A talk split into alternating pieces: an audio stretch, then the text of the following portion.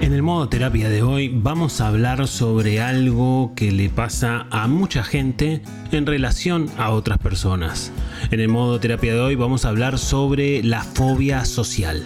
Mi nombre es Sebastián Girona, soy psicólogo y esto es Modo Terapia.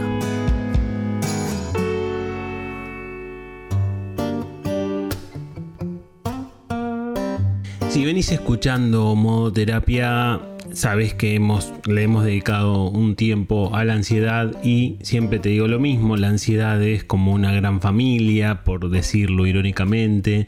La ansiedad implica muchas cuestiones, implica los trastornos de ansiedad, pero también implica la, fobia específica, la fobia generalizada, la ansiedad generalizada, la fobia social. Bueno, hoy me parecía importante poder hablar de esto que le pasa a muchas personas que lo sufren y que lo me parece que es interesante poder pensar al principio qué es una fobia social, ¿no? Porque aunque quizás se pueda entender así a simple vista por su nombre, es interesante poder definirla. La fobia social básicamente es un miedo a interactuar con otras personas socialmente, ¿no? En reuniones, en situaciones, en un colegio, en una facultad, en un trabajo, en las situaciones que se te puedan ocurrir, en un cumpleaños, en un evento, y también puede estar planteada la fobia social por el miedo a que me vean en situaciones de las más cotidianas que puede tener una persona en la vida. Puede ser cualquier cosa, puede ser,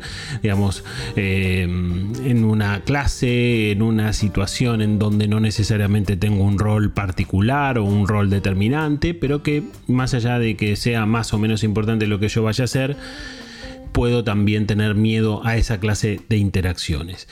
¿Cómo nos damos cuenta que estamos como padeciendo una fobia social? Bueno, por los síntomas fisiológicos que se expresan en el cuerpo.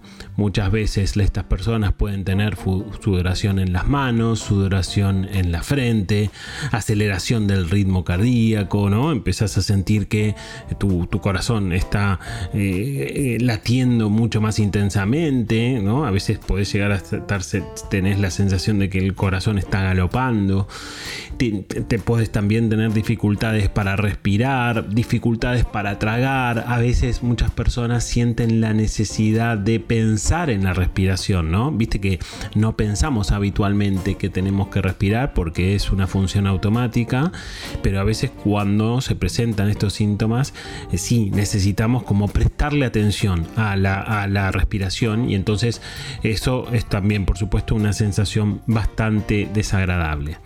Ahora bien, lo que se ve en el frente es este miedo a la interacción social, pero ¿qué hay detrás de esto? ¿no? Porque detrás hay algo que por algo se expresa ese temor y esa dificultad.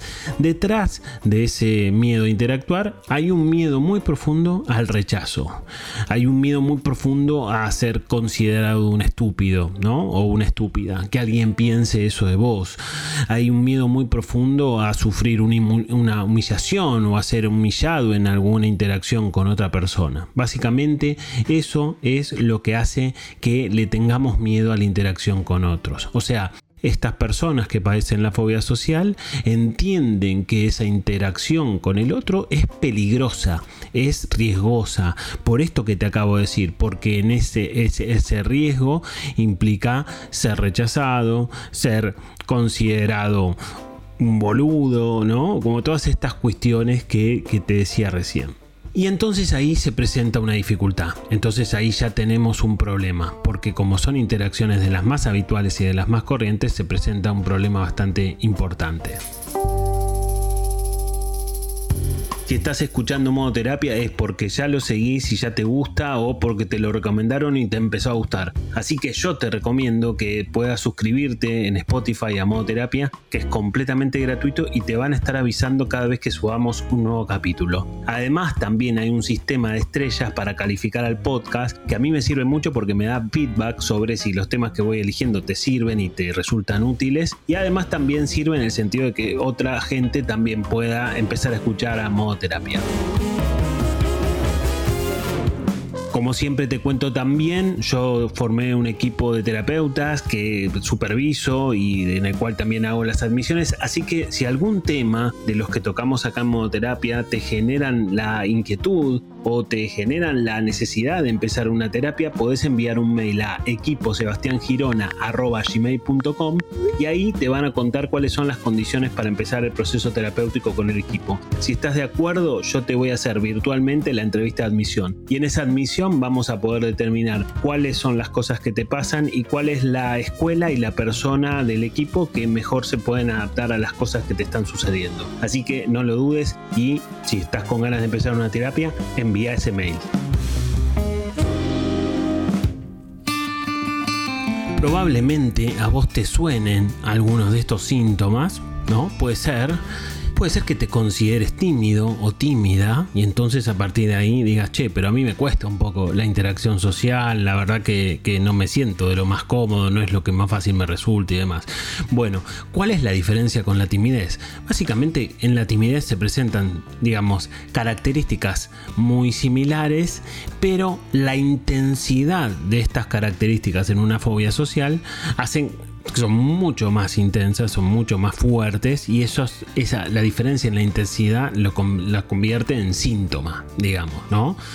O sea, como te digo, alguien, una persona tímida es, digamos, puede compartir alguna de estas cosas, pero en un nivel mucho más leve, en un nivel mucho más eh, fácil de llevar.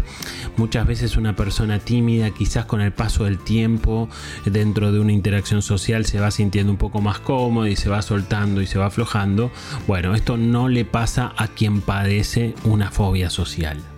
Esta fobia social suele aparecer durante la adolescencia, porque es el momento en donde empezamos a tener mayor interacción con pares, empezamos a salir un poco más solos, ya no estamos en la niñez, ya no estamos tanto bajo el ala de nuestros padres, empezamos a tener como otro panorama y en ese sentido, bueno, es lógico que ahí aparezcan nuevos desafíos, desafíos más importantes en términos de la interacción social y aparece un poco como ahí, como con más probabilidades del debut, ¿no? También puede aparecer más tarde, pero bueno, es, es probable que aparezca durante la adolescencia.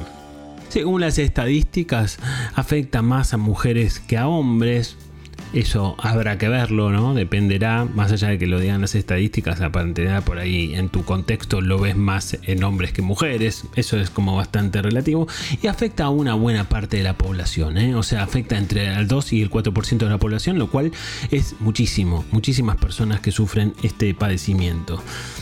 ¿Cuál es el problema frente a esto? ¿no? El problema y cuáles son las consecuencias también, mejor dicho, de, la, de padecer fobia social. Una persona que padece fobia social la pasa tan mal en las reuniones sociales con personas que en algún momento empieza a pensar, che, bueno, por ahí no voy a este cumpleaños al cual me invitaron, porque la verdad que para ir y pasarlo muy mal y sufrirlo por ahí, mejor paso, ¿no? Y entonces muchas personas empiezan a dejar de ir a estas reuniones sociales, empiezan a, digamos, a decidir no ir por, por no pasarlo mal en ese sentido, lo cual empieza a ser un problema porque muchas veces estas personas empiezan a aislar y el aislamiento, ¿no? Cuando el aislamiento, cuando el aislamiento se instala puede empezar a afectarte en términos de eh, estado de ánimo, puede llegado a un extremo el aislamiento puede generar una depresión y ahí por supuesto ahí estamos en un problema mayor, porque a la fobia social, que por supuesto no desaparece, se le agrega un trastorno del estado de ánimo y entonces es un problema como bastante complejo.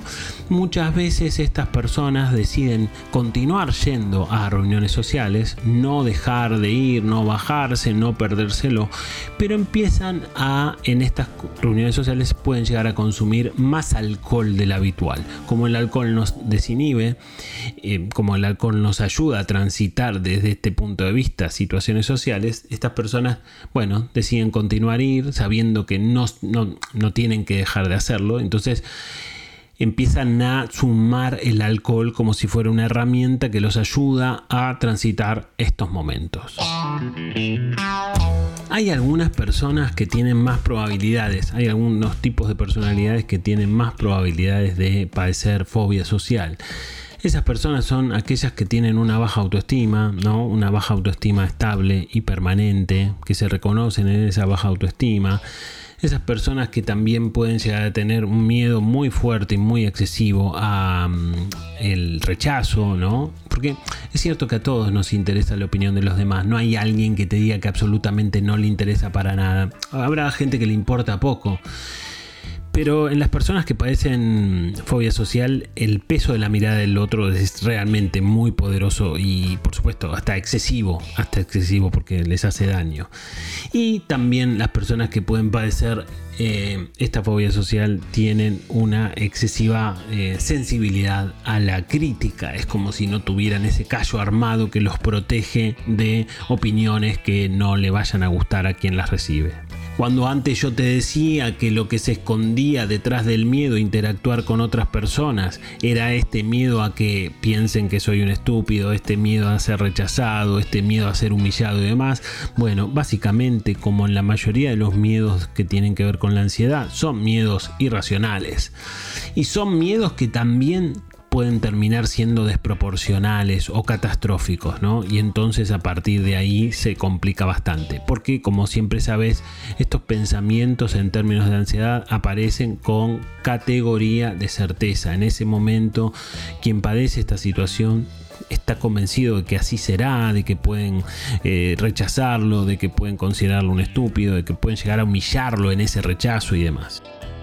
Bueno, te preguntarás si te suena algo de lo que te estoy contando o si conoces a alguien que le pase algo de esto. ¿Qué se puede hacer frente a esta cuestión? ¿no? ¿Qué hacemos? ¿no? Porque bueno, todo muy lindo la descripción, pero ¿qué hacemos para abordar algo de todo esto?